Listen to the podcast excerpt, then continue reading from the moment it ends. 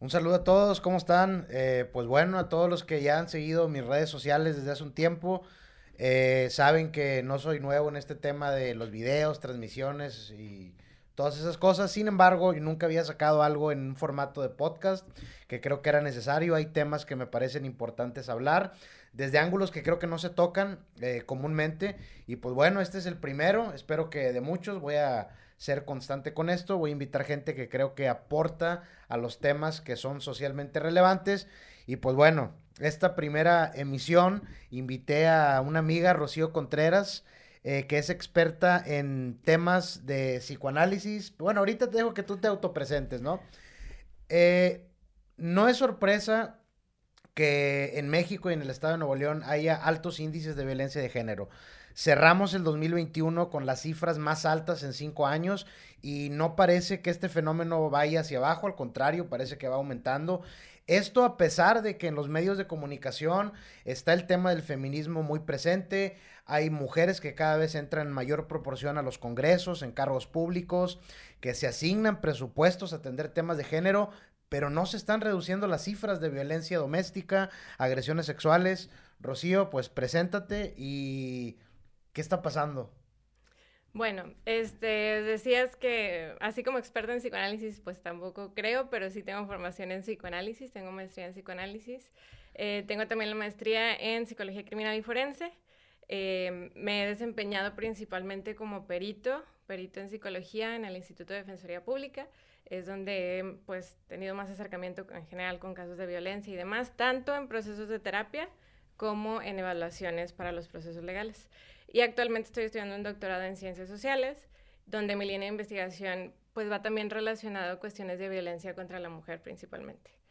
Este, y bueno, pues en cuanto a los factores de la violencia y por qué aumenta, híjole, pensaría que son demasiados, vaya, se pueden pensar muchas líneas. Eh, obviamente ahorita como estoy en el doctorado pienso mucho en la línea de lo social, tanto en la cultura, en las costumbres, en las ideas que todavía permanecen en lo social. Em, y también, pues, obviamente las condiciones de vida, ¿no? Porque al menos en la Defensoría se tienen casos de personas de bajos recursos. Entonces, pues sí, eh, viven en condiciones complicadas, difíciles y demás. Em, y bueno, lo que decías de la pandemia que detonó los casos, o de este último año que se detonaron los casos, pensaría que va desde la pandemia, porque también eh, eh, cuando inició la pandemia estuvo como muy suspendido todos los procesos legales, por lo mismo de que no se sabía manejar, em, y entonces se fueron rezagando, pero también pues empezó a detonar todo esto, ¿no?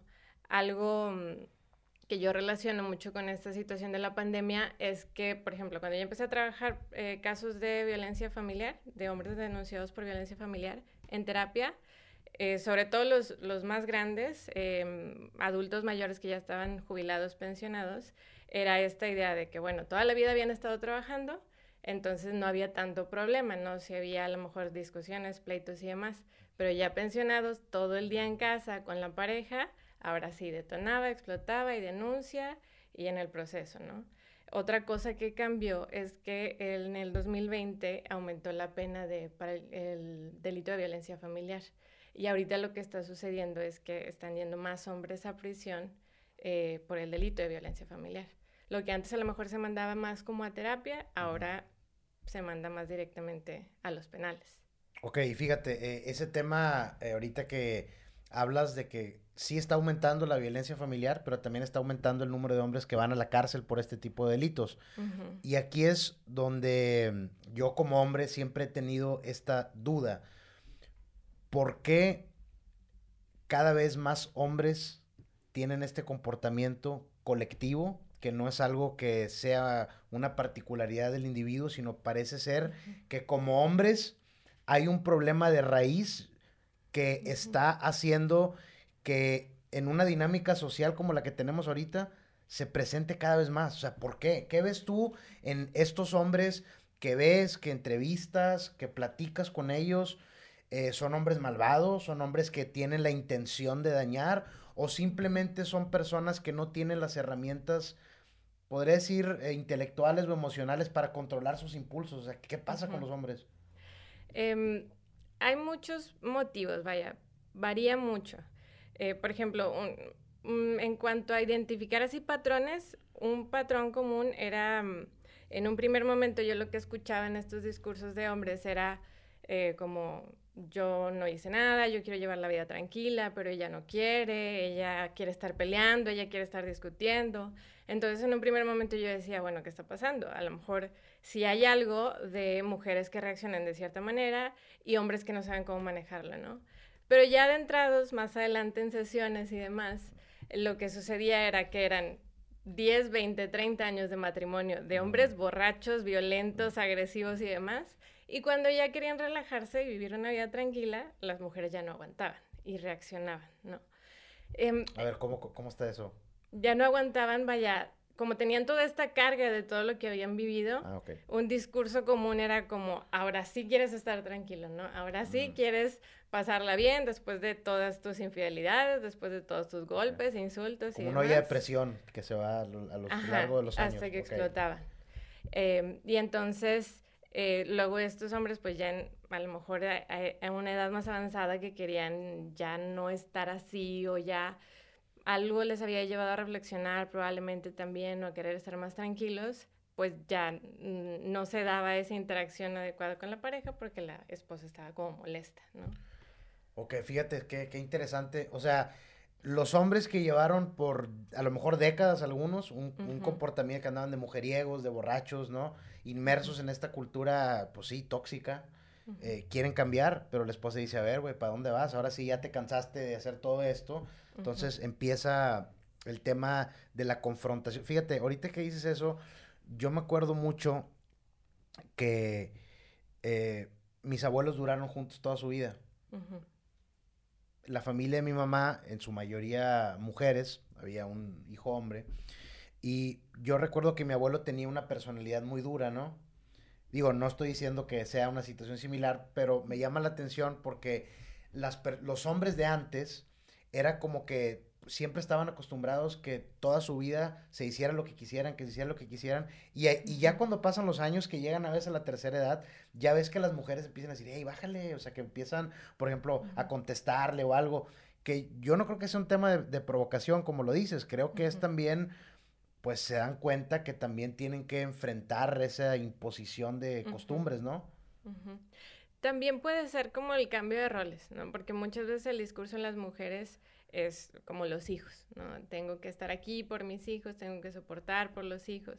Y ya cuando los hijos crecen y salen de casa, pues ya no, ya no está ese motivo, entonces, eso mm. también muchas veces lleva, que también sabemos que es lo que muchas veces sostienen los matrimonios, la idea de que los padres tienen que estar juntos por los hijos. Ok, fíjate, bueno, eso está interesante porque me parece que en el caso que estás platicando tú, corrígeme, estoy equivocado, cuando son personas ya mayores, ya de la tercera edad, es porque su dinámica familiar cambia por lo que dices de los hijos, el retiro, a lo mejor la señora pues ya aguantó mucho tiempo actitudes machistas de la persona y comienza a revelarse un poco y eso detona problemas, ¿no? Pero también lo vemos en jóvenes, también lo vemos en adultos que todavía están trabajando, también vemos que hay adolescentes que asesinan a la pareja, o sea, que, que, lo ves y es, ¿qué onda con esta raza? O sea, yo no sé si sea el hecho de que hay demasiados incentivos sociales para, em, yo no sé si demostrar esa violencia o tratar de imponerte al otro. No sé, ¿qué, ves ahí, por ejemplo, en la gente joven o adultos jóvenes que ves? ¿Qué es lo que los motiva a ser violentos con su pareja? Y es que em, hay mucho de la cultura, de la educación, de lo social, como dices.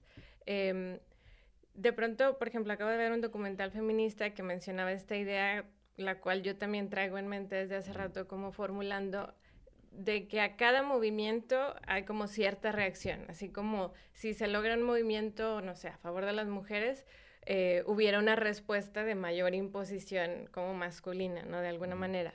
Em, entonces, de alguna manera siempre tenemos resistencias a los cambios, para empezar. O sea, buscamos eh, en muchos aspectos, tanto individuales como sociales, como que la permanencia, como que no se muevan las cosas, como estar en la comodidad de lo que ya conocemos. Sí, sí, sí. Entonces, probablemente eso también me motive a esta cuestión de no querer cambiar los formatos. Y digo, desde el discurso feminista siempre se ha hablado de esta cuestión de la masculinidad o el hombre como en esta posición de poder y entonces pues también es una posición cómoda y deseada, ¿no? Y al momento de que se cuestiona, se vaya, en una relación de pareja, a lo mejor eh, esposo y esposa, eh, la señora quiere cuestionar, no sé, cómo se maneja el dinero, cómo se manejan las reglas en la casa y demás, pues sí puede haber esta reacción. O, o también en las parejas, ¿no? Porque eh, es algo que se puede dar, como dices, a cualquier edad. Y mm, el detalle es que discursos que a veces yo pensaría como ya hoy en día ya no tendrían por qué estar presentes, permanecen y ya están y porque se siguen reproduciendo. ¿Cuál? Por ejemplo, en el camino venía pensando justamente, eh, no hace mucho una amiga se casó y, en, en, su boda el padre seguía reproduciendo este discurso, ¿no? De la mujer debe someterse a ah, su esposo, es bíblico eso, ¿eh? Sí, y bueno, la religión en el país, pues sigue siendo muy fuerte. Eh, mira, fíjate, ahorita que mencionas eso, antes, pues bueno, tú has seguido lo que he puesto en redes sociales un buen número de años y ha cambiado mi postura sobre ciertas cosas y he tenido varios periodos en los que, de un tiempo, yo en lo personal fui muy antirreligioso, eh, porque hasta cierto punto, y creo que eso sigue vigente, eh, hay mujeres que no rompen esos patrones de violencia familiar porque pues se casaron ante Dios y cómo voy a, dar la contra a papá Dios, ¿no? Ya me casé ante él y no puedo dejar a mi, a mi marido. Sumado de que a lo mejor no tienen los recursos económicos para salirse de la casa, la presión de los hijos. Y esto también, fíjate que aquí es donde también me gustaría saber tu opinión al respecto. Sí, el comportamiento masculino por naturaleza el hombre es más violento, la testosterona, todo esto está comprobado que tiende más a ser agresivo y no controlarse. Pero también veo que a veces esta toxicidad hacia las mujeres de que no puedan romper esos patrones son muy mal vistos por otras mujeres. Sí, y bueno, es que eh, está mucho en esto de cómo se considera cada género, ¿no? De cómo se debe comportar cada uno.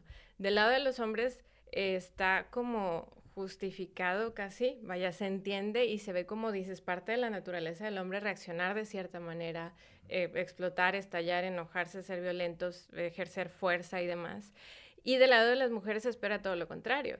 Y es también lo que se le ha educado y vaya, estas imágenes que, que rodean a la mujer, que desde lo religioso, pues la Virgen María, eh, la idea de que se espera que una mujer sea madre, eh, la idea de que se espera que se comporte como buena esposa, son roles que una mujer está esperada a cumplir en todo esto de, de la bondad, de la delicadeza, de, de, ser sutil y entonces si reacciona de cierta manera no se acepta o no es agradable, vaya, no es lo esperado. Y fíjate, ahorita, ahorita que mencionas ese tema de los movimientos que surgen, digamos, como respuesta o como consecuencia del el empoderamiento de la mujer en la sociedad. Digo, hoy en día trabajan mucho más mujeres que hace 30, 40 años, eh, hay más acceso a la educación. La cultura también creo yo que de, los hombres ha cambiado mucho. Antes los mismos hombres se oponían, por ejemplo, a que su pareja trabajara o que siguiera estudiando, porque evidentemente hay una cuestión muy extraña entre los hombres, ¿eh? El sentido de que hay algunos que no quieren, por ejemplo, que su pareja gane más dinero que ellos. Porque el dinero es un mecanismo de control, ¿no? Sí. Puedo entender de alguna forma por qué sea todo esto. Yo recuerdo cuando sea el fenómeno de las muertas de Juárez, yo me puse a investigar un poco sobre el tema y había algo muy interesante, que este fenómeno de las muertas de Juárez en parte fue porque llegó mucha industria a la frontera que requería mano de obra, mano de obra femenina porque había mucho ensamble de componentes que requerían una este, forma de las manos más frágil, más pequeña de mujer. Eso comienza que más mujeres salgan a trabajar. Evidentemente, pues bueno, la deficiencia del transporte público, vigilancia y todo es un factor de riesgo, pero también al interior de los hogares. Los hombres comenzaron a sentirse amenazados y se comenzaron a salir de su zona de confort porque la mujer ahora llegaba con dinero y ya no la podían controlar. Entonces, a lo que voy con todo esto es, hay un movimiento feminista, pero a mí lo que me parece a veces, y yo he sido muy crítico al respecto, es que ha sido un movimiento catártico, o sea, sí, se sale, se enoja, ah, pero no veo yo cambios estructurales que puedan ayudar a, reducir esos niveles de violencia. ¿O tú qué piensas de eso? Es que Es complicado. Vaya, hay, por ejemplo, en esto que decías de las muertes de Juárez, eh, se refleja esto que te decía de la reacción, ¿no? Hay mujeres que empiezan a adquirir cierto poder, cierta autonomía, y la respuesta es violencia brutal, ¿no? Em, también eso sucedía en estos momentos de guerra donde por lo mismo de que todos los hombres estaban en, el ejército en guerra, las mujeres empezaban a trabajar y luego al regresar los hombres, adiós mujeres y los hombres volvemos a trabajar, ¿no? Entonces, em, el detalle mm, también desde el feminismo también se ha abordado esa idea es que, eh, por ejemplo, hay una perspectiva que es que se hace como si, digo, en general sabemos o pensamos que en muchas áreas Em, se hace como si se trabajara, si realmente trabajara a profundidad, ¿no? Por un lado pensaría, eh, pues hay muchas personas de las que se encargan a lo mejor de hacer programas, leyes, estructuras que no tienen ni, ni viven el problema, mucho menos tal cual, ni tienen como la cercanía con quienes viven el problema tal cual. Eh, pero por otro lado también, em, por un lado la dificultad de las mujeres de llegar a puestos de poder, y por otro lado, eh, cómo llegan, en qué posición llegan, con qué creencias llegan. Hace como dos años tuve un caso de una mujer que estaba siendo acusada de homicidio de su bebé.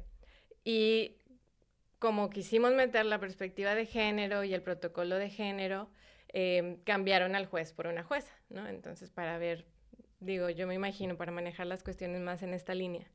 Em, cuando yo estaba desahogando las entrevistas que había hecho y demás, y hablaba del ciclo de violencia de la mujer, de lo que vive la mujer, de las cuestiones de los estereotipos de género y demás, la jueza estaba así, literalmente me estaba haciendo caras de, ¿eh? y yo, los jueces nunca hacen caras, jamás. Y yo, ¿por qué me está haciendo caras esta jueza? Bueno, em, a mí me llamó mucho la atención por eso mismo, porque era una mujer en posición de poder a la cual yo le estaba hablando de esta situación, em, y no, para ella no entraba la idea y no entró, o sea, sentenció y sentenció igual que el hombre con todo el Por ejemplo, ahí, ahí ¿qué, o sea, cuál es que desconozco? Por ejemplo, yo cuando estaba en preparatoria, yo siempre pienso en esa relación. Cuando yo estaba en preparatoria, eh, me desagradaba el feminismo o sí decía como que no me agradaba eh, la ideología o los movimientos y demás. Hubo un momento en el que me di cuenta que mi desagrado hacia el feminismo y los movimientos feministas era más bien porque yo no quería visualizarme a mí como alguien vulnerable. Es decir, aceptar todo este discurso era aceptar que yo estaba en una posición vulnerable. Y es lo que siento que probablemente podía haber sucedido con esta jueza, a la que yo le decía, porque de hecho el fiscal me preguntó, a ver, ¿usted está inmersa en este discurso porque es mujer? Y yo, pues sí. Y la jueza así como... Entonces yo pienso que eso, vaya, a, mujeres que pueden alcanzar cierta posición de poder es porque actúan de cierta manera, porque toman cierto perfil. Lo que a lo mejor puede ser coloquialmente pensado porque actúan como hombres, vaya, porque responden, entran al juego del poder, entran a este juego de cómo se llevan las cosas, ¿no? Fíjate, una vez eh, hay un libro que se llama El mono desnudo, Desmond Morris es el autor, que causó mucha controversia porque eh, los sectores religiosos se indignaron mucho porque obviamente comparaba al ser humano y su comportamiento como el de un animal. Hay una serie documental, de hecho, y me llama mucho la atención que habla acerca, por ejemplo, de la vestimenta que usan las mujeres al comenzar a incorporarse a los sectores productivos y de los sacos que utilizan con hombreras. Y decía que eso era una manera de, de alguna manera, parecer visualmente un hombre con los hombros ensanchados. O sea, lo que voy con eso, y me acordé es que dices tú, ok, hay mujeres que están en el servicio público, pero entran con un esquema de comportamiento y de pensamiento que están dictadas por los hombres que han estado ahí, ¿no? Ajá.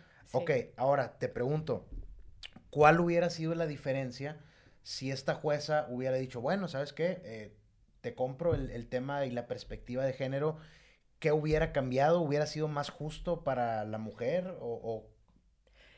Digo, eh, era un caso muy difícil. Esperaría que la sentencia al menos hubiera sido diferenciada. ¿Por qué? Porque las circunstancias de cada persona eran muy distintas. Las pruebas que se entregaron para cada caso, porque la defensa se llevó aparte para el hombre involucrado, que era su pareja, y ella.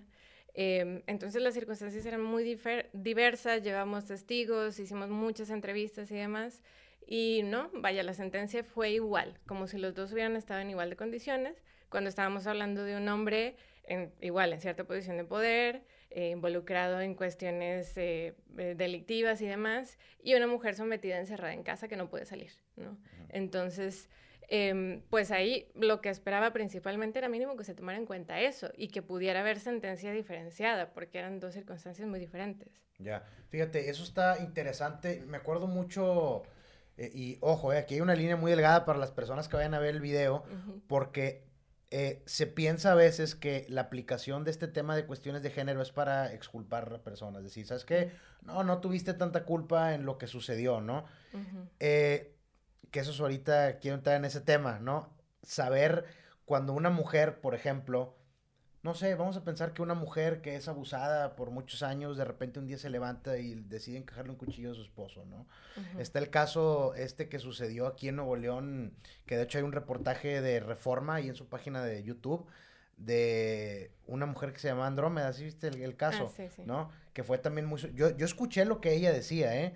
Y sí cometió un delito muy eh, fuerte, pero por otro lado tú le escuchas y de alguna manera te das cuenta que era una olla de presión.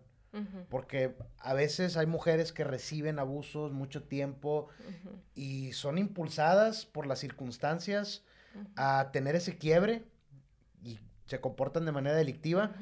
Y también los hombres, ¿eh? O sea, me parece que los dos llegan, tanto hombre como mujer, a conductas delictivas, pero a través de diferentes caminos, ¿no? Sí. Más o menos.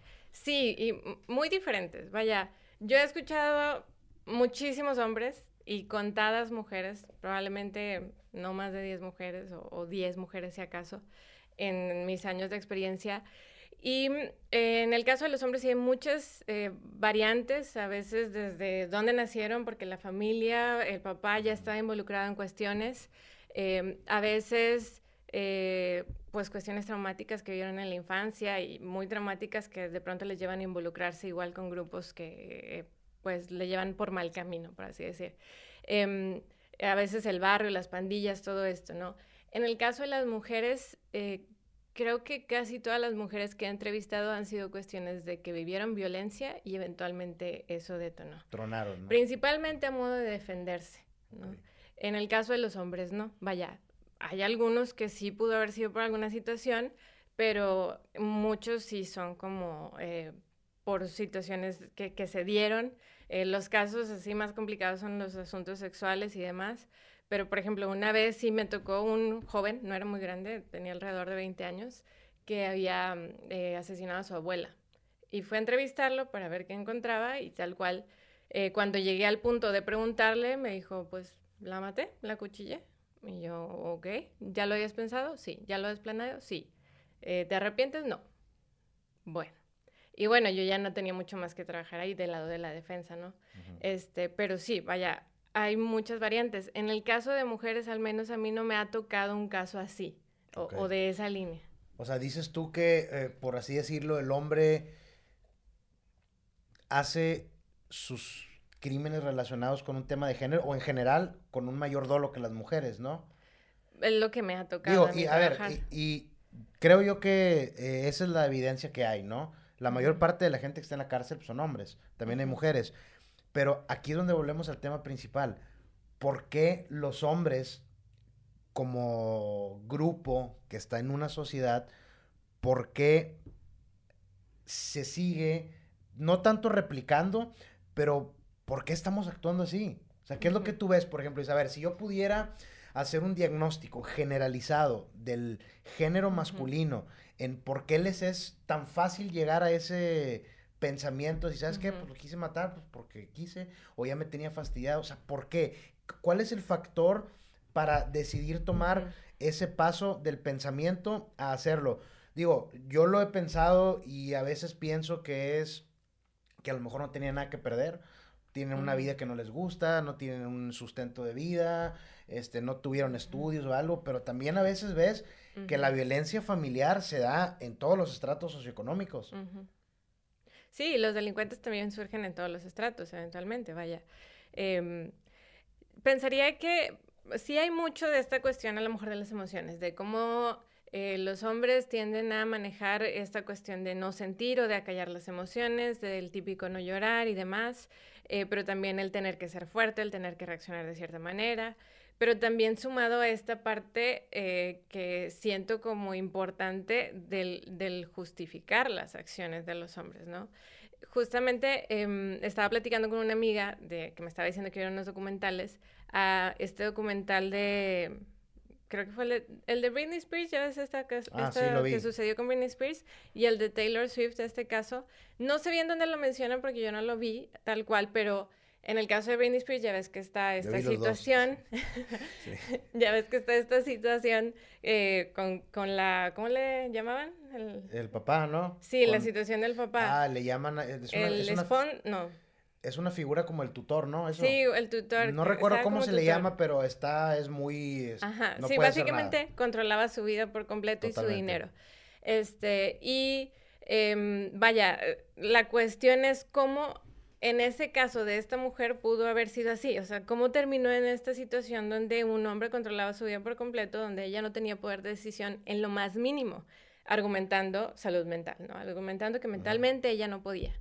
Y como hay muchos hombres también en los medios que han tenido reacciones impulsivas y violentas y locas, em, que no ha sucedido nada de eso, ¿no? Como este caso que fue el de Taylor Swift, que fue que Jay-Z, este hombre que fue en ah, los premios. que se subió y le quitó y todo, ya. Y que lo argumentaba que pues él mentalmente de repente tiene brotes y demás. Está chisqueadón, pero sí, sí, sí, entiendo tu punto. Pero nadie le ha quitado su dinero y nadie le, ha quitado el control de su vida, ¿sabes? Entonces es eso, vaya, cómo se visualiza y, y se entiende y se plasma y se transmite la idea en la educación de cada uno que la mujer no puede hacer ciertas cosas tiene que tener cierta posición, eh, puede ser sometida y el hombre no. Ya, eh, estoy de acuerdo contigo, pero algo que a mí me perturba en lo personal es, eh, por ejemplo, este concepto, ¿no? De, del patriarcado como una, casi, casi como una estructura fantasmal que está ahí moviendo los hilos detrás de todo, ¿no? Yo entiendo que históricamente ha habido tanto eh, instituciones, el pensamiento colectivo de los hombres, que sí ha sido muy misógino y muy machista. Volvemos al tema de la religión. La misma religión es un, eh, eh, una fuente de pensamiento misógino, la mayoría de las religiones. Nos vamos al Islam, nos vamos al cristianismo. La mujer siempre está en un nivel inferior, ¿no? Tan así que pues, eh, el sacerdote es la imagen del hombre, que solamente él puede consagrar la hostia donde llega Dios y la mujer no puede. A mí, a mí francamente me parece algo ridículo. Eh, sin embargo, las mujeres forman parte crucial de replicar estos modelos de machismo que al final las acaban eh, condenando socialmente. O sea, a, eso, a lo que voy es, ¿qué tanta responsabilidad? No digo culpabilidad, porque a veces dicen que está revictimizando. ¿Qué tanta responsabilidad tiene una mujer en la actualidad de romper ese círculo? Porque yo he visto en lo personal como hombre, y esto, perdóname que use este ejemplo, pero tú lo ves, por ejemplo, en los depósitos, ponen una mujer bailando, los hombres llegan a montón, ¿eh? O sea, los hombres como grupo social van a seguir lo que crean que quieren las mujeres. Eso es lo que van a hacer. Si un hombre se viste de tal forma o actúa de tal forma o se mete en un comportamiento delictivo de tal forma, al final de cuentas es para ser atractivo para el sexo opuesto. Ya. Pero de alguna manera también es, eh, al final de cuentas, una idea, eh, podría decirse elaborada por hombres. Vaya, ¿quién, ¿quién distribuyó esa idea de qué es lo que quieren los hombres, qué es lo que quieren las mujeres, no? Em, porque también es eh, es, al, final es esta cuestión de mostrar tu poder, mostrar que tienes dinero, mostrar que eres así y demás, que eres atractivo. Em, sí, pienso definitivamente que las mujeres pues tienen esta responsabilidad y poder y capacidad de salir de ahí. Eh, sin embargo, es, son formas, es una estructura tan armada, son posiciones tan armadas que es complicado. Hace rato que decías lo de la religión. Bueno, yo, yo crecí, yo estudié en un colegio católico, toda la primaria, toda la secundaria. Yo crecí católico. Y de puras mujeres. Entonces, el detalle es que, pues ahí no había como diferenciación, era tal cual, todas son mujeres, todas tienen que comportarse así, todas tienen que sentarse así, todas tienen que hacer esto.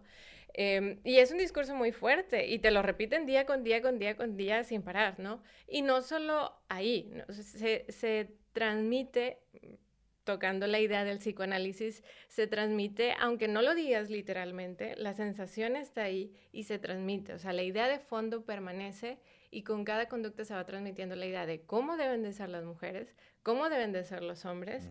Y entonces, por ejemplo, algo que ya tiene rato que no paro de escuchar en, en, pacientes mujeres que yo atiendo es esta idea de la culpa, ¿no? Para las mujeres es tan fácil responsabilizarse de cosas malas que pasaron o de que algo no funcione, sentirse culpables de que algo no funcione en su relación o demás o en su vida.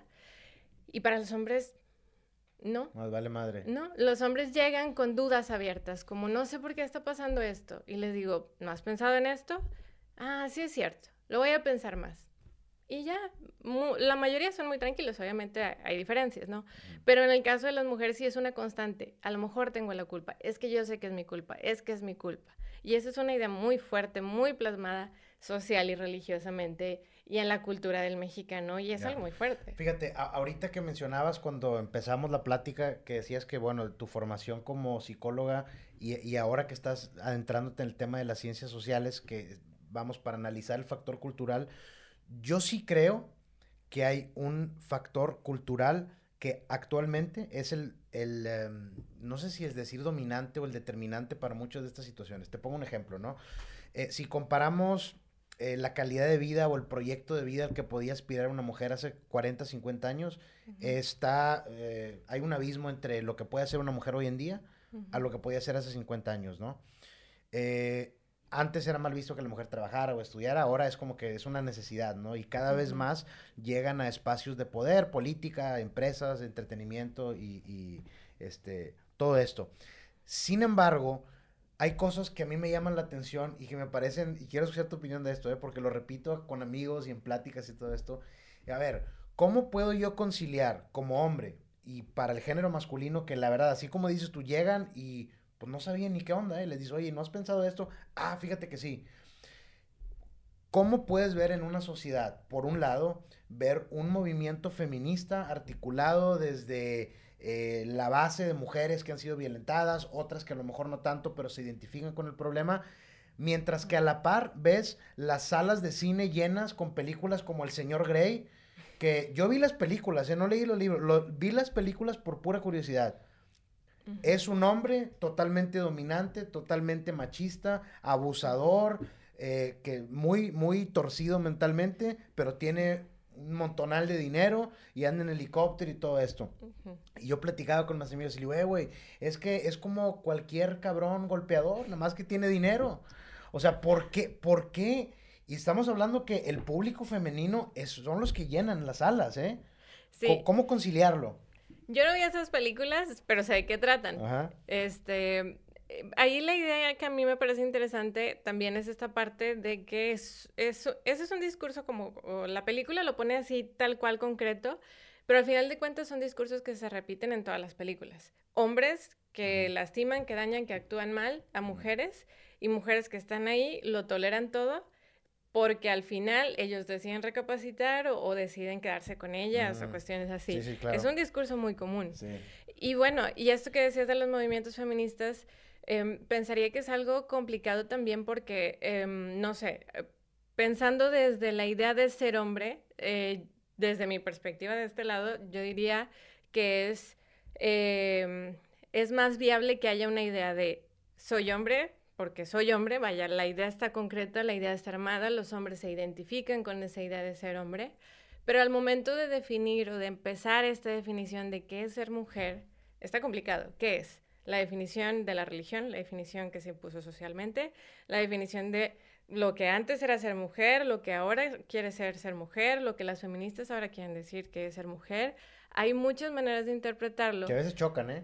Chocan, exactamente, porque por ejemplo en, este movimiento eh, feminista, cuando empezó a favor del aborto, de la elección, em, la traducción, por ejemplo, de las mujeres negras era diferente, porque las mujeres negras habían pasado por años de sometimiento a que las hicieran abortar. Mm, Como eran mujeres violadas, que se quedaban embarazadas, luego les provocaban el aborto, y entonces lo que para unas era adquirir un derecho, para otras representaba un sufrimiento. Y era donde no se ponían de acuerdo, ¿no? Y es que es eso, que era para ella ser mujer. Sí, es como esta, esta idea, y a mí me llama mucho la atención, fíjate, he visto ahí en Twitter, ¿no? Algunos movimientos conservadores que dicen que, por ejemplo, eh, la pornografía o cosas así, que son ultramisóginos y que la mujer la tratan como objeto y todo esto, pero me llama la atención porque hay incluso dentro de estos movimientos del trabajo sexual, eh, de la pornografía y todo eso, donde las mismas mujeres, y esto lo escuché de, de, una, de una actriz, ¿no? Que me llamó mucho la atención su perspectiva, decía, es que para mí esto es feminista, porque yo puedo expresar mi sexualidad me siento libre, gano más dinero que los hombres por esto. Las estrellas dentro de este mundo son en su mayoría mujeres y a mí me empodera, me ha abierto puertas, todo esto. A lo que voy con esto es como algo, lo mismo, puede ser visto como una herramienta de opresión patriarcal y para otras mujeres puede ser un tema de liberación. Ahí te va otro ejemplo. Si una mujer decide eh, tener fotos sugestivas, a lo mejor alguna le va a decir, oye, es que te estás cosificando para el placer masculino. Y otra mujer puede decir, a ver, yo estoy expresándome libremente, cuando antes a lo mejor no podía hacerlo por el tema cultural y social. O sea, sí veo que hay cosas que chocan y todo. Y no sé, voy a dar una opinión muy rápida porque dijiste que es ser mujer, lo de ser hombre. Te quiero dar mi opinión y quiero tú que me digas qué piensas.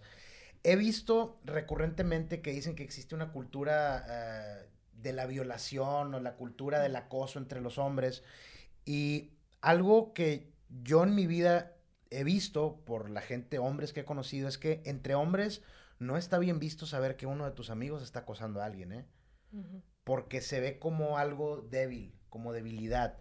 Yo las personas que he visto y hombres que sé que en algún punto de su vida han sido acosadores, son hombres que digamos por el camino tradicional, el cortejo, invitar a salir a una mujer, eh, o que le agrada, que no lo pueden hacer, entonces recurren, digamos, al acoso. A lo que voy es que los hombres, para mí, más débiles de toda la cadena masculina, son los que hacen eso. Chécate tú, por ejemplo, los asesinos seriales de Estados Unidos. Son casi siempre chavillos, así que uh, casi ni pueden hablar, retraídos y todo esto. Y aquí es donde creo que fallan las feministas, ¿eh? Que tratan de reconstruir la figura del hombre desmasculinizándola, ¿no crees eso? O sea, que, tratan como de alguna manera de decir, hey, es que no seas tan macho, no seas tan, tan esto, que el fuerte y todo. Yo crecí con películas de acción viendo a Van Damme, Silvestre Stallone, y yo lo veía y decía, wow, quiero ser así. Pero yo, yo no lo veía como una manera de hacer daño, eran los héroes que salvaban a, a, los prisioneros o salvaban la situación. ¿Qué piensas tú del concepto de el hombre, cómo debe ser para que se solucione este problema. ¿Cómo debe ser el hombre? Digo, tendría que ser, eh, no sé, un debate muy largo para definirlo, pero más que deber ser, eh, vaya, cómo quiere ser el hombre y, que sea algo que no afecte, que no dañe, porque eso es lo principal. Esta idea de eh, la cultura de la violación, pues va en la línea obviamente de dañar a las mujeres, em, pero pensaría que esta parte de la cultura de la violación, a veces sí es tal cual, como dices, violadores, acusadores, eh, abusadores, pero a veces son cuestiones que todavía no se alcanzan incluso a percibir, lo que se dice como micromachismos, ¿no? Em, por ejemplo, yo en una ocasión eh, entrevisté a un hombre denunciado de violación por su esposa. Ella tal cual no quería denunciarlo por violación, lo quería denunciar por violencia, pero al momento que le toman la declaración dicen violación. ¿Por qué? Porque habían estado discutiendo, él amenazó con un cuchillo y entonces ella dijo, ya no me voy a mover, él quiso tener relaciones, ella dijo, no, si me muevo me mata, entonces eso es violación. Sí, claro. Entonces, cuando voy y lo entrevisto a él, él estaba en shock, como no es posible, no es cierto, yo no fui, es mi esposa, y ella también decía, cuando yo no tengo ganas, yo nomás lo dejo que haga lo que quiera. Em, pero en ese momento yo le dije, es que a ver, las circunstancias estaban así. Ella pensó esto, tú hiciste esto, violación. Y él se quedó así como, oh, o sea, no, es. no lo había pensado. Hay, un paréntesis muy rápido. Hay una película que retrata perfectamente esa situación. Se la recomiendo a todos. Te recomiendo que la veas. Se llama El último duelo, la última batalla. La acaban de poner en el cine. De hecho, eh, el director Ridley Scott es un director muy conocido, el de Alien, Gladiador y todo esto. Estaba muy molesto porque le fue muy mal en la taquilla, pero se encargaron de de alguna manera desprestigiar la película porque habla de un tema así, de cómo las perspectivas de alguien metidos en una dinámica de abuso sexual. Hay hombres que le van a decir, oye, compadre, pues te pasaste de lanza. Ah, ¿A qué hora, no? Eh, que no se daban cuenta. Sí, y es que eso es muy importante. Vaya, desde ciertas perspectivas, o desde la perspectiva cada quien piensa a su manera, ¿no? Cada quien lo toma a su forma. Y los hombres pueden tomar esa postura y justificar, y a veces los hombres son muy buenos para justificar, yo no fui, yo no lo hice, eh, lo están interpretando mal, ¿no? Em, y el detalle es que muchas veces las mujeres se callan, o a veces también es difícil describir estas cosas de violencia, esta violencia sutil, estos detalles que muchas mujeres no se dan cuenta hasta mucho tiempo después. Hasta mucho tiempo después se dan cuenta y dicen, ah, sí estaba viviendo algo que no debía de ser. O sea, dices tú que los hombres no se dan cuenta que están siendo violentos y las mujeres no se dan cuenta que están siendo violentadas. Sí, y es que si, ah. si, si, te fijas también, como sociedad hemos ido cambiando. No sé, por así decirlo, nos hemos ido ablandando, hemos sido cada vez más conscientes de las emociones, de lo que nos duele, de lo que nos afecta. Mm, podría pensar que también en esta línea de que eh, si todo venía en cierto formato, eh, a lo mejor de poder, de dominación masculina y demás, pues los afectos, las emociones era lo que menos se pensaba y lo que menos se interesaba, ¿no? Eh, pero poco a poco se ha ido inevitable abordarlo, se ha ido haciendo inevitable abordarlo porque pues al final de cuentas genera problemas, ¿no? Uno estalla, uno explota, uno se enferma, uno detona. Ok, entonces, fíjate, entramos a un tema muy interesante. Es un tema de autocontrol emocional. Eh, ¿en, qué, ¿En qué punto del desarrollo de uno, es lo que comentábamos antes de, entrar a la grabación, este, bueno, una persona que hace un acto así, ¿en qué punto lo cambiaste? O sea, ¿en qué, en qué punto lo puedes reeducar, o sea, puedes en realidad reeducar, porque hay algunas iniciativas que hablan de ese tema de reeducación de violentadores. Yo en lo personal no creo que un hombre de 50 años que tiene pegándole 10 años a su mujer, lo vas a meter a un curso de dos semanas y va a salir y decir, oh, mira, ¿sabes qué? Creo que estaba mal lo que estaba haciendo, ¿no? O sea, me parece que eh, sea, el diagnóstico es el correcto, pero las soluciones están fuera de la realidad. Mira, te pongo un ejemplo desde el punto de vista político, que es el área donde yo me muevo. Ha habido muchas reformas al tema de la violencia de género, pero ahora hay muchos conceptos. Violencia digital, violencia simbólica, violencia, que tan, quién sabe qué tantas cosas. Y yo me pongo a pensar, la realidad es que todas estas, mi punto de vista, ¿eh? que todas estas personas que legislan y legislan y legislan no se dan cuenta que al, ¿cómo te diré? Mira, déjame ver si lo puedo poner en esta perspectiva lo veo como un hospital. La violencia es un, son enfermos, ¿no? Entonces, te llega un paciente que tiene eh, cáncer terminal y una persona que trae un dolor de panza, ¿no? ¿A quién debes de darle prioridad? Pues, para mí, obviamente, el que viene muriéndose de cáncer. En este tema de la violencia, tienes una fiscalía que cada año le recortan, este año le recortaron muchos recursos, pero tienes más leyes que te van regulando de que violencia digital, a ver, a mí me sancionaron, ¿eh? A mí me sancionó el Tribunal Electoral por poner un comentario a una legisladora donde le puse, es que pues usted va a hacer lo que su jefe de partido le diga, ¿no? Entonces, la ley, que es violencia política de género, me pusieron una denuncia y lo encuadraron como que yo por utilizar la palabra jefe estaba de alguna manera dando a entender que en un contexto patriarcal ella no era libre de desarrollar. O sea, a ver, a mí, yo veo eso y luego por otro lado digo, a ver, compadre, están matando mujeres en sus casas, están asesinando mujeres en las calles, están golpeando. A lo que voy con todo esto. Que bueno, ahí la pregunta sería, ¿por qué, vaya, si le habrías hecho ese comentario a un hombre, no? No aplica. ¿Por qué no? Porque es una ley que está específicamente hecha para mujeres. Pero ¿por qué el comentario fue a ella?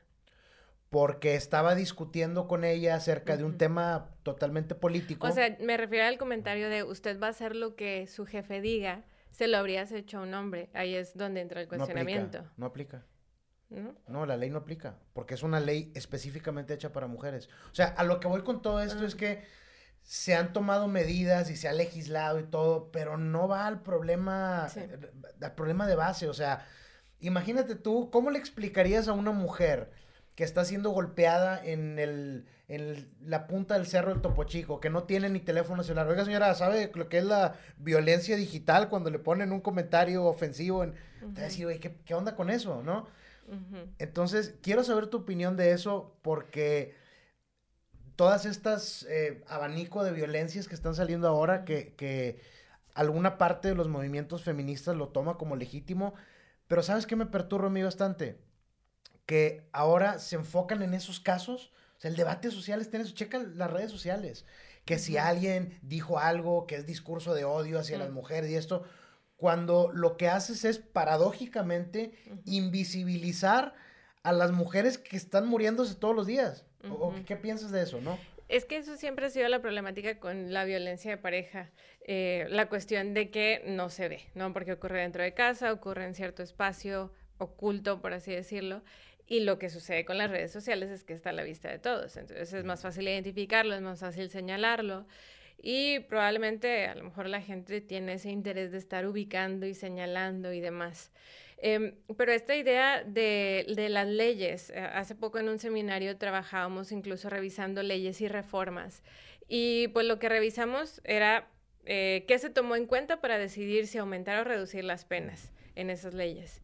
Y básicamente lo que se tomaba en cuenta eran artículos previamente hechos, ¿no? Entonces, como el artículo tal dice de los derechos humanos y el artículo tal dice que las penas en estos casos y demás, entonces eh, se justifica que esta pena aumente, ¿no? Es decir, justifican leyes eh, o aumento de penas con otras leyes. Y no había nada de estadísticas de si estaba afectando mucho ese delito, de si cuántas personas estaban dañando. Entonces, es esa parte de no se toma en cuenta el contexto, la población que está sucediendo, no se observa, no se hace un análisis, un estudio para pensar justamente qué es lo que es necesario para la aplicación de esas leyes o cambios de penas y demás. Bueno, se toma en cuenta. Fíjate, eso, eso está eh, interesante porque de alguna manera, tienes toda la razón, ¿eh? pero viene a contrastar, te digo, con lo que motivó esta plática. Tenemos altísimos índices de violencia de género, de violencia familiar, de abuso sexual, pero tenemos por otro lado un discurso abrumador a favor de la mujer, abrumador. O sea, es, abrumador. Ahorita todo tiene que ver con el tema de género. Sin embargo, ves ya los, las cifras y dices, pues no se está solucionando. Hay una pregunta interesante. Ok, creo que tenemos un consenso en que los hombres ya muy avanzada la edad no van a cambiar. Es muy difícil. Es muy difícil, casi imposible, ¿no? Sí, sí se podría, pero es que siempre es el caso por caso. Hay quienes sí pueden, hay quienes de plano no. Que casi siempre lo hacen al tocar fondo. Ya, lo que te decía, sí, estás en el penal, compadre, ahora sí encontraste a Dios, encuéntralo afuera, güey, no hagas eso, ¿no? Este, ok, casos de adultos. ¿En qué tramo del desarrollo de la psique de un ser humano crees tú que se pueden poner esos candados para que un hombre, fíjate, desde o también la mujer, para que la mujer no adapte este pensamiento de culpabilidad a largo plazo y para que los hombres entiendan que la imposición de la violencia, tanto para hombres y como para mujeres, no, no, vamos, no sea un comportamiento que en el futuro va a ser recurrente. Hay algunos que dicen, por ejemplo, es una frase de los jesuitas que me gustaba mucho, que decían, entrégame un niño y en siete años te regreso un hombre, porque decían que en los primeros siete años del desarrollo de una persona era cuando establecías las bases psicológicas con lo que se iban a desarrollar el resto de su vida, ¿no? ¿Qué se puede hacer? Sí, de alguna manera, la infancia siempre se ha pensado como muy importante. Vaya, siempre esto que dice las bases, lo que se aprende, lo que se entiende, los ejemplos, lo que se observa. Vaya, mm, si bien luego estos discursos de que si los videojuegos y demás afectan, eso, al menos desde el psicoanálisis, no se pensaría tanto. Vaya, los videojuegos más bien ayudan a manejar, a desahogar impulsos violentos, si es que los hay. Es, es, mejor ponerlo en un juego a llevarlo a la vida real, ¿no? Eh, el detalle es cuando la persona tiene ahí conflicto con diferenciar la realidad del juego. Mm. Pero eh, sí, eh, los primeros años son muy importantes. La adolescencia también se piensa que es como muy importante y el, momento en el que se afianza la identidad, y con quién se va a identificar un adolescente y a lo mejor qué tipo de conductas se van a hacer como las más comunes, ¿no?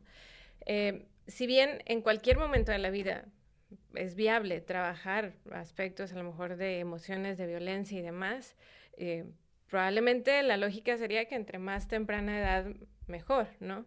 Pero eso incluye, vaya, no solo cuestiones em, si bien lo principal es la familia y siempre se ha pensado lo, principal es la familia, pues también lo social, ¿no? Porque al final de cuentas, por ejemplo, eh, yo diferenciaba a veces en casos de terapia, igual por violencia, eh, dos personas que habían nacido en la colonia Independencia. Como uno en su discurso era muy responsable, muy trabajador, se quería hacer cargo por completo de sus hijos, quería la custodia y demás, y el otro todo lo contrario, ¿no? Entonces, y los dos habían crecido igual, ambiente violento, con pandillas y demás. Ahí, por ejemplo, la familia fue un factor diferenciador, ¿no? El discurso que le transmitía al papá y demás y todo eso. Entonces, el detalle es que haya algo en la vida de alguien que le detone y le mueva. Ya, fíjate, acabas de tocar un tema que, eh, y qué bueno que lo mencionas porque se me iba a ir, ¿no? De esta plática. eh, yo, conforme han avanzado los años, he cambiado mis posturas políticas e ideológicas respecto a ciertos temas, ¿no? Eh, ahorita se podría decir que soy más conservador que hace 10 años, en algunos casos. Yo creo que el, el tema eh, de la cuestión familiar es un patrón recurrente, porque estuve checando cifras y, y lo que dicen, por ejemplo, los jefes de policía alrededor del mundo, ciertos estudios que se han publicado, que a mayor ausencia, por ejemplo, paterna, de una guía o modelo a seguir, los jóvenes empiezan a tomar esa ese molde o figura de, de, modelo a seguir de una ausencia paterna en un pandillero, en alguien respetado en las calles. Entonces, eh, ¿qué tan importante es la, digamos, la fortaleza de la estructura familiar? En, porque ahorita lo mencionaste, en eso, o sea, el diferenciador de la familia que era, que uno era una familia disfuncional o había ausencia paterna, o, eh, y el otro no la tenía, eran personas que motivaban al hijo, eh, lo abusaban de él psicológicamente, o sea, que... Lo, eh, lo, que yo siempre he pensado muy importante, ya tengo mucho tiempo pensando muy importante, es la idea de los límites y la transmisión de los límites, que se traduce eventualmente en reglas, en, en la moral, en el deber ser, ¿no? Mm. Normalmente o históricamente se ha pensado del lado del, del, padre, del masculino, quien ejercía a lo mejor eh, el rol eh, de, sustento, de padre, de reglas, de normas, de ley, ¿no? Eh, igual desde el psicoanálisis siempre se, pensó el lado del padre como la ley, ¿no? La figura del padre.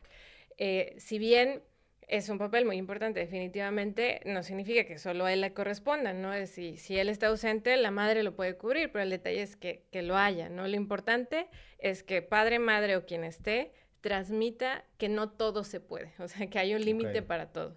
Sí, sí. Fíjate, eso, eso es un tema que eh, veo muy recurrente en personas que tienen hijos, de gente que conozco.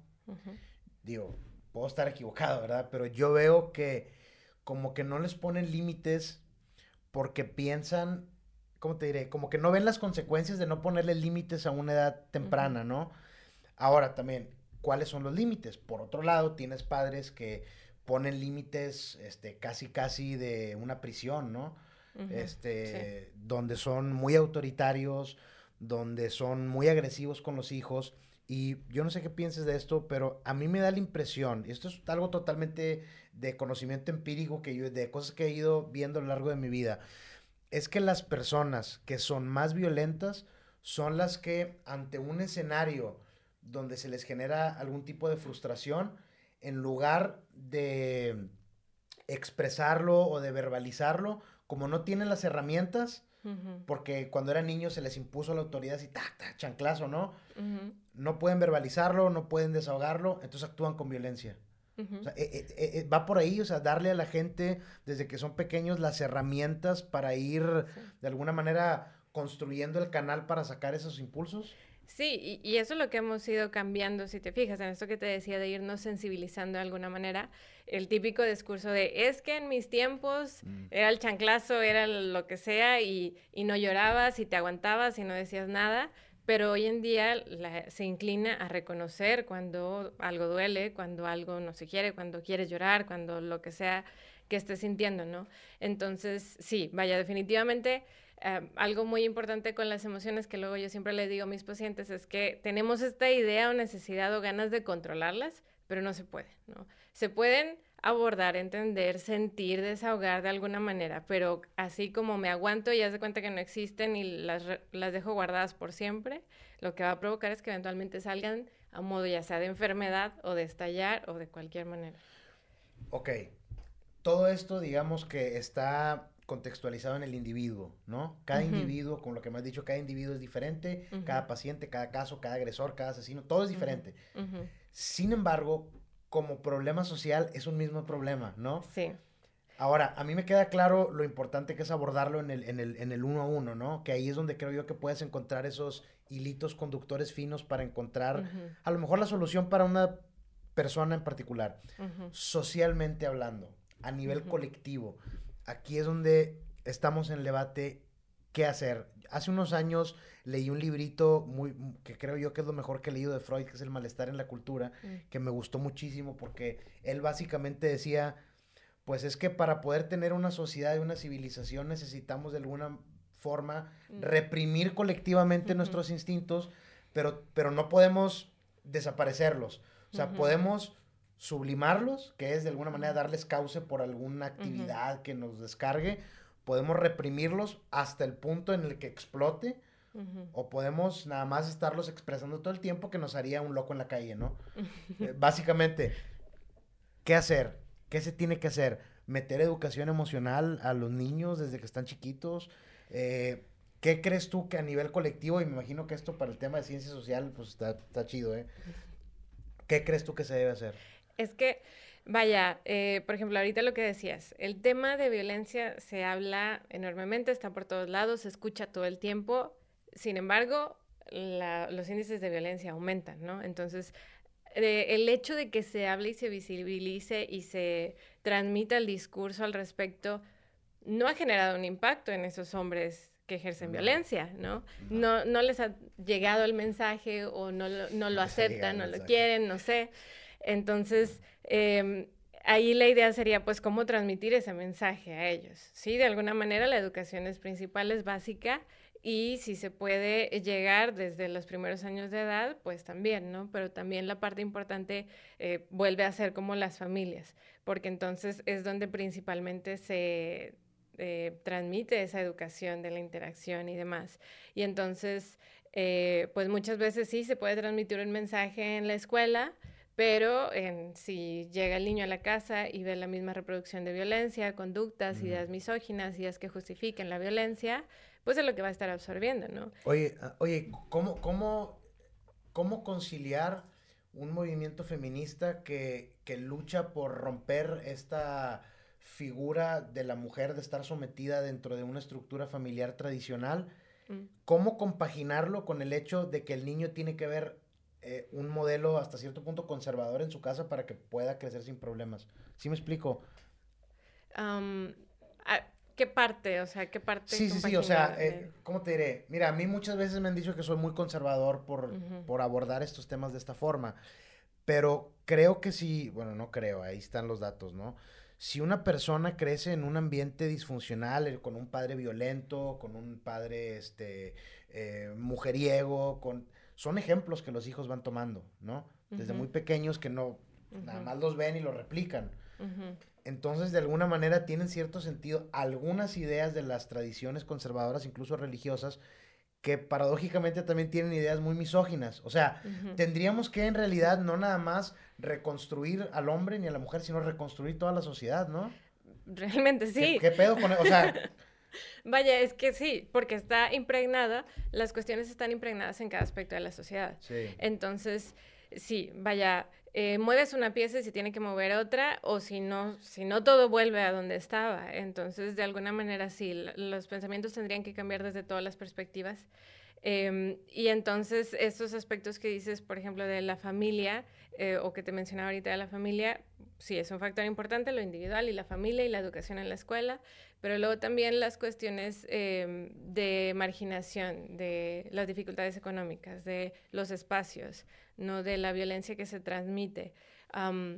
de pronto, eh, ¿qué recursos, qué posibilidades tienen estas personas que no tienen eh, posibilidades económicas? ¿no? Si a lo mejor no tienen la posibilidad de recurrir a, estudios y deciden trabajar o deciden unirse a pandillas, lo que decías, o deciden recurrir a drogas, vaya, son muchas cuestiones también que sostienen esta estas dificultades en las personalidades, ¿no? Y estas, estas cuestiones que incitan o llevan, o, eh, llevan a una persona a lo mejor a em, verse inmerso en situaciones difíciles que les llevan a delinquir, vaya.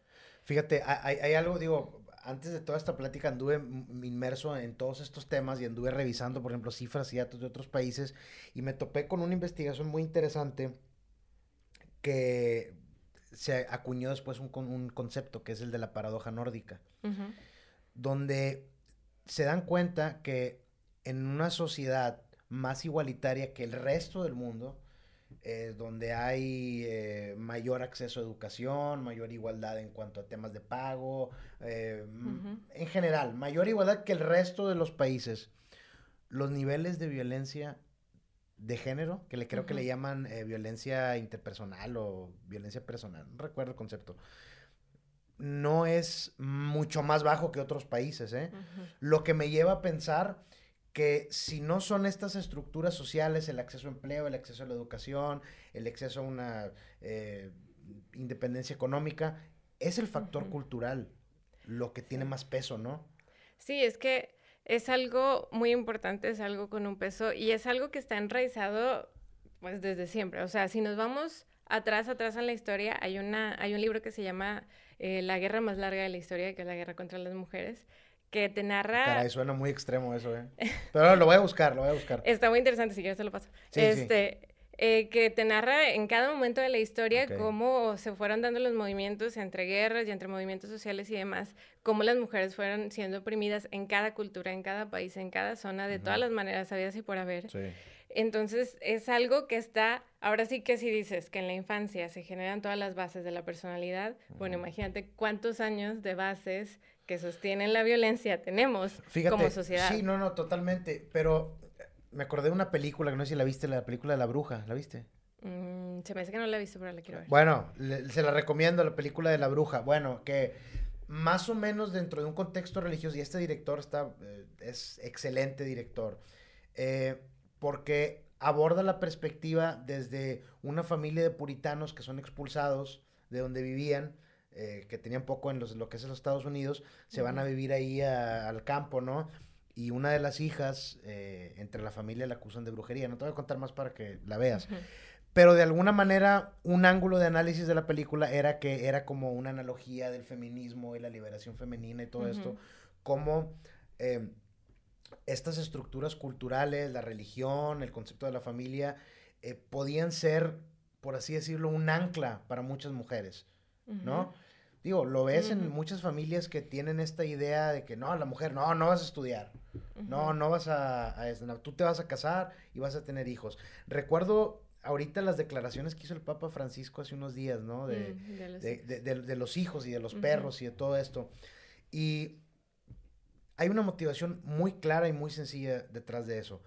Los índices de natalidad en países cristianos va para abajo, mientras que las tasas de natalidad en los eh, países musulmanes va para arriba. ¿Cuál es la diferencia? Que en los países musulmanes, en muchos, una mujer no puede ni siquiera subirse a una bicicleta.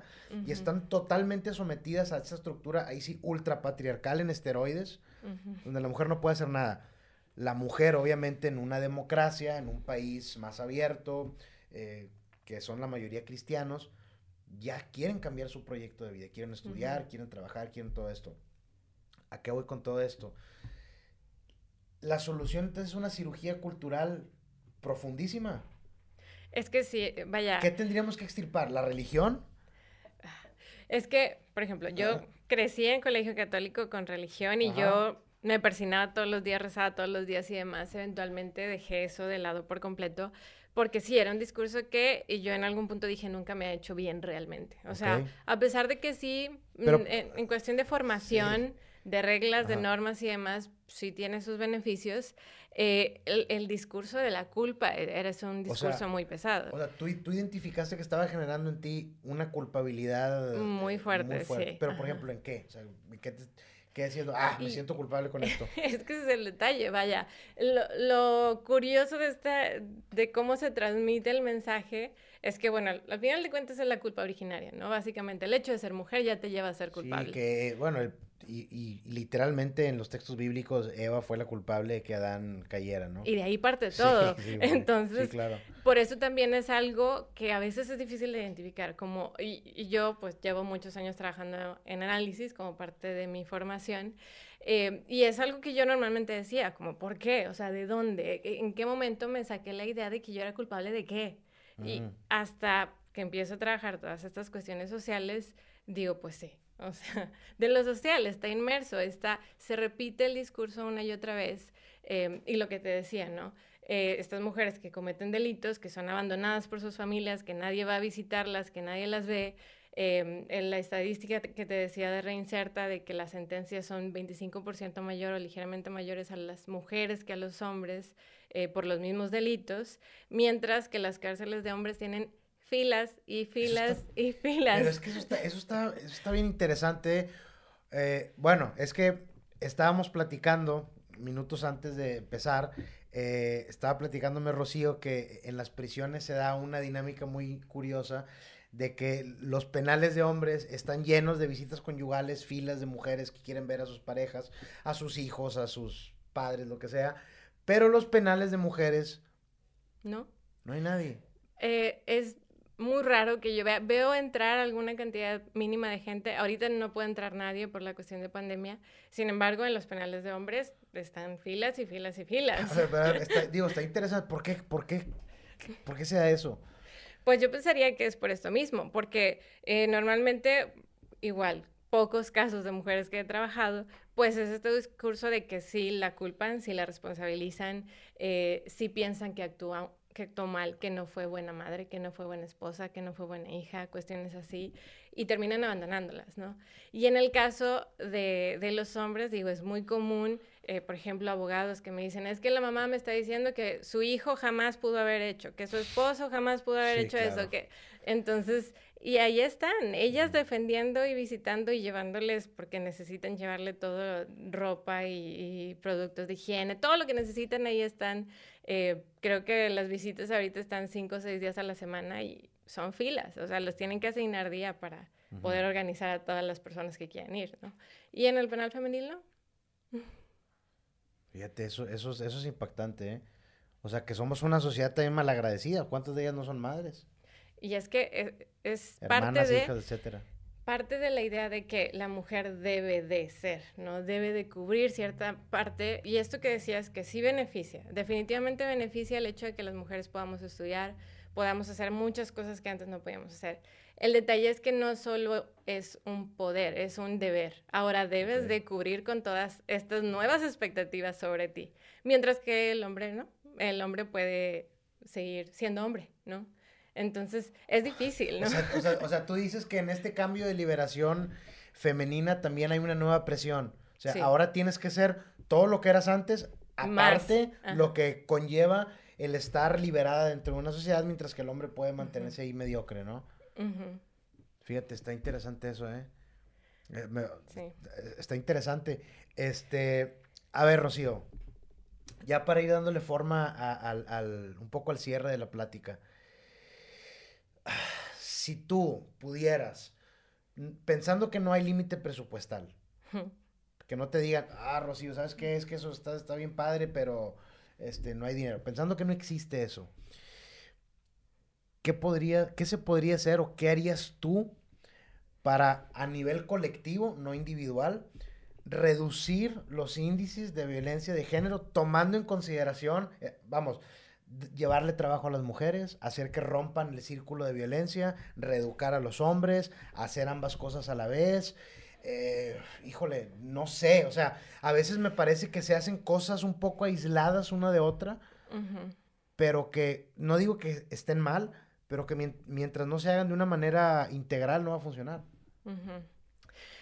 Es que em, la parte de darle autonomía y poder a las mujeres ya sabemos que la respuesta es más violencia, ¿no? O sea, eso es lo que, vaya, en estas cuestiones como lo que decías de las mujeres en las fábricas de Juárez, ¿no? Ah, si tienen autonomía y poder, las parejas van a ejercer violencia, ¿no?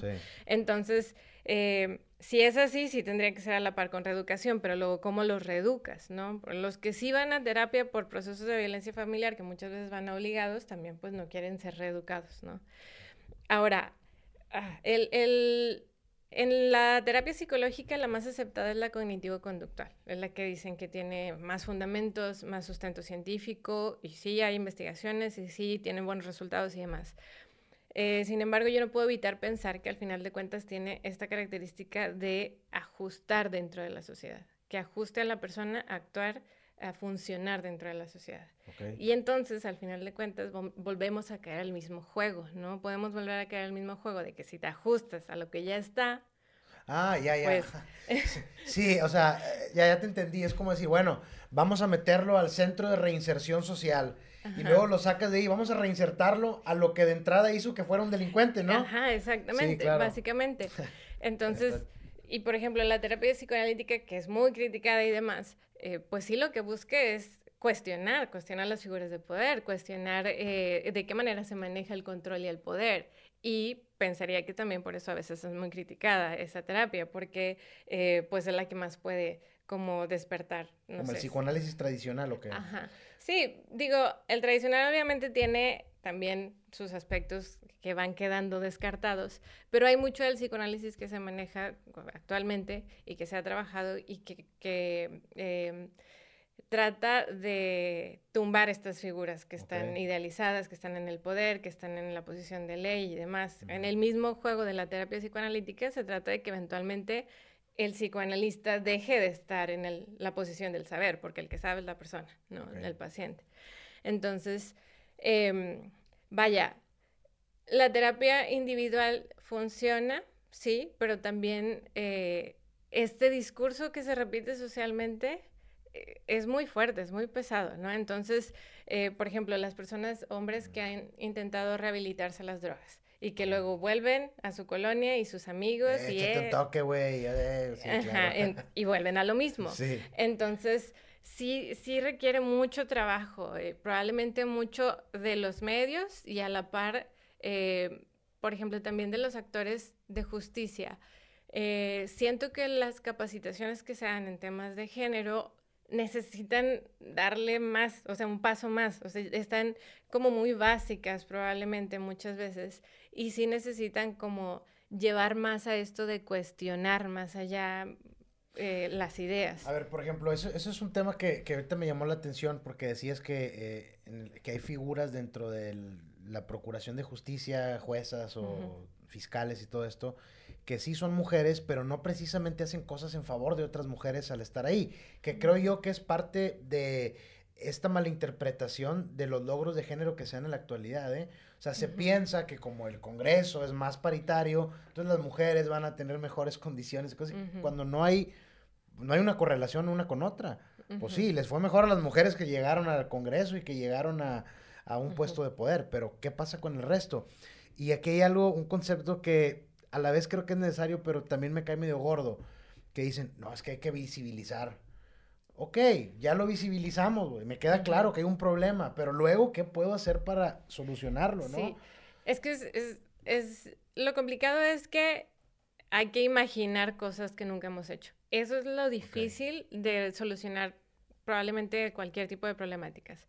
Que como ya lo hemos intentado hacer, ya sabemos que no, que no se puede solucionar, entonces tenemos que imaginar algo completamente diferente. ¿Qué sugerirías tú? Eh, ¿Terapia psicoanalítica en las escuelas? Identificación de posibles agresores a futuro. Mira, yo he tenido ideas medias locochonas, ¿eh? De repente he pensado decir, bueno, si yo me voy a cuando estaba en la secundaria, cosas así, y, y, ves el transcurso de vida de algunas personas y que acaban en comportamiento criminal o que acaban siendo muy violentos, tú lo puedes trazar hasta cuando tú lo conociste en la secundaria o la primaria. O sea, hay niños que tú desde que los veas dices, mira, este güey, si tú no lo encausas, mm. se te va a poder salir del corral, ¿no? Entonces, digo, yo pensé, dije, bueno, estaría toda madre un programa que aprende a identificar a esos niños, que comience desde que están chiquitos a irles canalizando y puliendo todos esos impulsos. Nada más que con, eh, vaya, lo difícil de ella es no etiquetar, porque si de pronto los etiquetas y los identificas como que ellos tienen la posibilidad. Ya me habían dicho eso.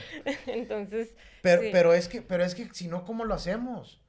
Porque está, está bien difícil, este, como por un lado, y esto va para los padres de familia también, ¿eh? Y para las madres, como dices tú, que siempre van a solapar al hijo que, oye, comadre, está tu hijo hasta el tronco de un montón de delitos y todavía lo está solapando con pruebas y todo, pues, ¿qué pasó, no? Eh, los padres quieren que el hijo sea lo mejor posible, pero tampoco quieren que nadie se meta en lo que se les inculca de alguna forma. Quieren que todo quede dentro de la cuestión familiar, que hasta cierto punto estoy de acuerdo. Pero, eh, te digo, he pensado en el tema de la educación, que sea, no sé, un programa de control de emociones al interior del sistema educativo pero también pues, los gobiernos no lo van a ver como prioridad nunca, por más discurso de género que haya, ¿no? Y es que también eh, la parte de la educación a los padres también es algo muy importante, porque siempre se ha dicho, nadie nos enseña a ser padres. Y ya, nada más se dice y se dice y, sigue todo igual. A mí me da mucha risa porque, eh, y digo, te digo, algunas cosas estoy de acuerdo en que debe quedar solamente el núcleo familiar hablar de ciertas cosas con los hijos, pero por otro lado digo, a ver, güey, ¿con qué autoridad moral va alguien que tuvo a su hijo sin planeación, que no tiene idea de nada y no quieres que le hagan algo bueno a tu hijo, o sea, que le, que le enseñen algo bueno, nada más porque eres su papá, ¿no? Este, híjole, está, está, está interesante el, problema y te digo, dije, le voy a, voy a invitar a Rocío y le voy a decir para hablar de este tema, porque siempre he visto, pues en las redes sociales das tu opinión y te peleas, alguna vez ya habíamos discutido de cosas así, pero en el... Que ya te he dicho que no me gusta discutir contigo en redes sociales porque luego todos me empiezan a, sí, mira, ahí. E, e, ese, es un, ese es un tema recurrente, este, porque está bien extraño el tema de las redes sociales. Es un ambiente bien tóxico, ¿eh? Y tengo seguidores muy tóxicos, este... Pongo algo y te están metiendo a ponerte cosas, o alguien me critica y me pone algo y van a decirle cosas también. Eh, pero lo que sí veo es que todo este entorno de redes sociales lo veo como pandillas digitales. O sea, cada quien agarra su bando, cada quien agarra su trinchera y defienden eh, como sea. Y es que algo... Posturas, ¿eh? Es que son posturas fragmentadas, están muy segmentadas. Es una idea o lo que entendí de lo que leí y eso es lo que defiendo. Sí, claro. Sí, no, y mira, este, ahora con el tema, eh, y a mí la verdad me preocupa, por, fíjate, estuve hace unos días en, un, debate ahí en línea donde estaban hablando del clasismo y el racismo, entonces, que son componentes de problemáticas sociales, pero me llama la atención cómo ahora, haz de cuenta que engloban varias causas, ¿no? Varios problemas. El clasismo, racismo, feminismo, violencia de género, y lo agrupan en una sola cosa y ya no lo puedes dividir. Está bien, está bien este, interesante eso. Por ejemplo, decían, es que si tú criticas la designación de una persona en un puesto de elección popular, que resulta que es de Chiapas y es de ascendencia indígena, eres racista. Entonces yo les decía, a mí no me importa si una persona es racista, perdón, si una persona es güera, afrodescendiente y todo, con que sepas hacer su trabajo, me da igual.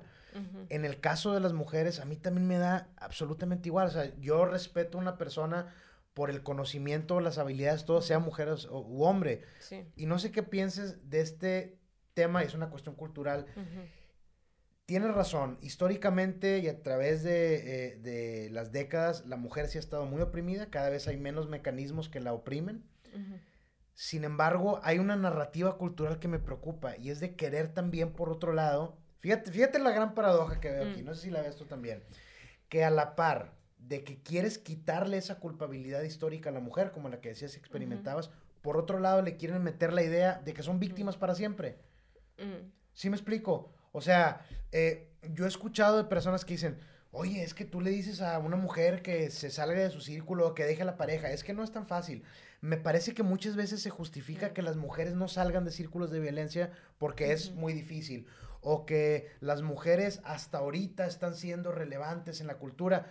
Yo me acuerdo cuando estaba niño, y perdónenme las referencias de las películas porque soy cinéfilo, yo me acuerdo que estaba Sarah Connor de Terminator 2, eh, Sigourney Weaver de la película de Alien, o sea, las mujeres a nivel cultural no acaban de romper hace dos semanas muchas cadenas, ¿eh? Pero ¿por qué crees tú que ahora está esta idea de que las mujeres en la actualidad están más encadenadas que nunca, cuando yo creo que es lo contrario?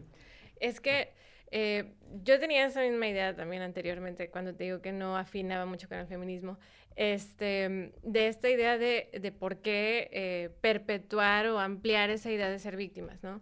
Pero em, después pasé a una idea de, bueno, no lo voy a cuestionar porque a lo mejor no lo entiendo por completo. Y lo que pienso ahora, ahora es, em, es un escenario de vida que no conozco, cada quien tiene su experiencia de vida. Entonces, al momento de que empieza este discurso de eh, hay que entender que no es tan fácil, es porque justamente cada quien tiene su experiencia de vida y sus propios limitantes. Sí, claro. y eso es lo que lo hace complicado. No, tienes toda la razón. Entonces, em, pensaría e, ese punto muy importante y además la idea de que em, cuando los movimientos feministas empiezan a hacer toda esta mm, respuesta a, decir sus discursos y demás, luego también eh, es difícil eh, transmitir la idea de una violencia que a veces no se termina de entender, lo que decíamos, ¿no? Y entonces, em, por eso también el primer momento es esto de identificar, no, sí, hay aspectos de violencia que se viven, hay situaciones de violencia que se viven, que no acabamos de, de caer en cuenta y demás. Eh, por ejemplo, yo misma, al momento, cuando era estudiante, que buscaba un analista, yo decía, no, mujer no, que sea hombre, porque entonces, ah, mujer no.